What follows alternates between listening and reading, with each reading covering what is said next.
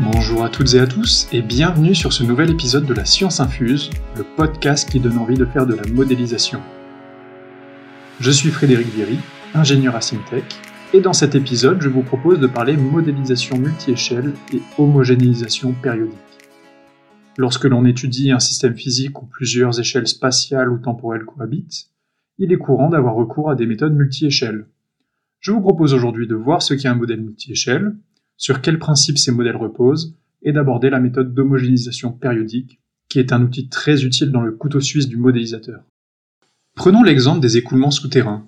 Lorsque les hydrologues étudient le cycle de l'eau, ils doivent tenir compte de la circulation de l'eau dans le sol qui permet notamment une meilleure connaissance des stocks d'eau douce et des variations des débits des rivières dans un bassin versant. Dans le sol, l'eau s'écoule à une vitesse qui dépend de la microstructure des pores.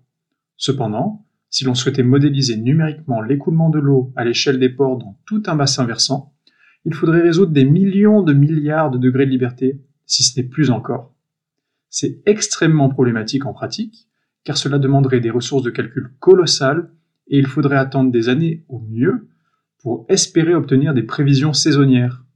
Heureusement, les modélisateurs ont plus d'un tour dans leur sac et ont trouvé une parade à cette problématique. Ce sont les fameux modèles multi-échelles. L'idée, c'est d'homogénéiser la structure microscopique pour retirer tous les détails qui sont superflus à l'échelle macroscopique. En gros, si on prenait une photo haute résolution d'une tranche du sol sur laquelle on verrait les différentes couches composant le sol à l'échelle kilométrique, puis en zoomant la structure des pores du sol à l'échelle millimétrique, cette opération d'homogénéisation reviendrait à flouter légèrement l'image. On verrait donc toujours la macrostructure du sol, mais la structure des pores ne serait plus visible. Toutefois, il reste nécessaire de modéliser ce qu'il se passe à l'échelle microscopique pour obtenir des propriétés physiques pertinentes du milieu homogénéisé. Pour cela, pour chaque couche de sol, on peut imaginer découper un morceau de l'image à l'échelle millimétrique et y calculer l'influence moyenne de la microstructure sur la vitesse de l'écoulement. Ce découplage des deux échelles spatiales, c'est l'idée clé qui permet de surmonter les difficultés calculatoires, car c'est elle qui permet d'abaisser drastiquement le nombre de degrés de liberté à résoudre simultanément. La modélisation que nous avons décrite à l'échelle macroscopique porte le nom de loi de Darcy. Elle permet de définir une propriété macroscopique décrivant la facilité d'écoulement d'un fluide dans une microstructure. C'est la perméabilité. On peut légitimement se demander si un tel découplage est valide et s'il permet de faire de bonnes prédictions. Il existe en fait une théorie mathématique générale qui permet, entre autres, de justifier cette loi. C'est la théorie de l'homogénéisation périodique. Cette théorie a été développée pour découpler les échelles spatiales de milieux dont la microstructure est périodique, c'est-à-dire que la microstructure possède un motif qui se répète.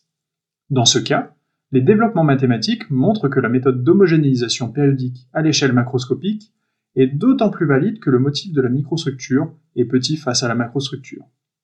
Elle peut aussi s'avérer pertinente et permettre de mieux comprendre ce qu'il se passe dans le cas où la microstructure est pseudo-périodique. J'entends par là que la microstructure n'est pas strictement périodique, mais admet une certaine structure aléatoire. C'est le cas pour la loi de Darcy appliquée en hydraulique souterraine. Pour les milieux dont on ne connaît pas parfaitement la microstructure, comme le sol, les propriétés physiques à l'échelle macroscopique doivent être mesurées.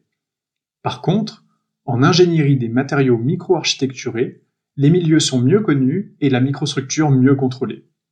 La modélisation numérique à l'échelle microscopique peut s'avérer alors extrêmement utile pour prédire le comportement de nouveaux matériaux avant même de les fabriquer.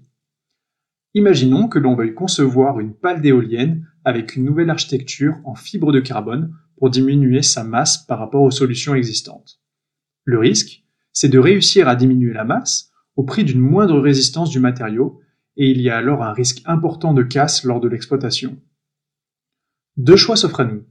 On peut prendre la voie expérimentale, concevoir un lot de pales utilisant des matériaux avec différentes micro-architectures et progresser par essai-erreur. Sinon, on peut utiliser la voie de la modélisation et la théorie de l'homogénéisation périodique pour prédire aussi bien les propriétés macroscopiques de nouveaux matériaux que les déformations de la pale et les contraintes mécaniques associées avec une grande précision. À budget équivalent, la voie de la modélisation peut permettre d'explorer plus de matériaux et plus de design.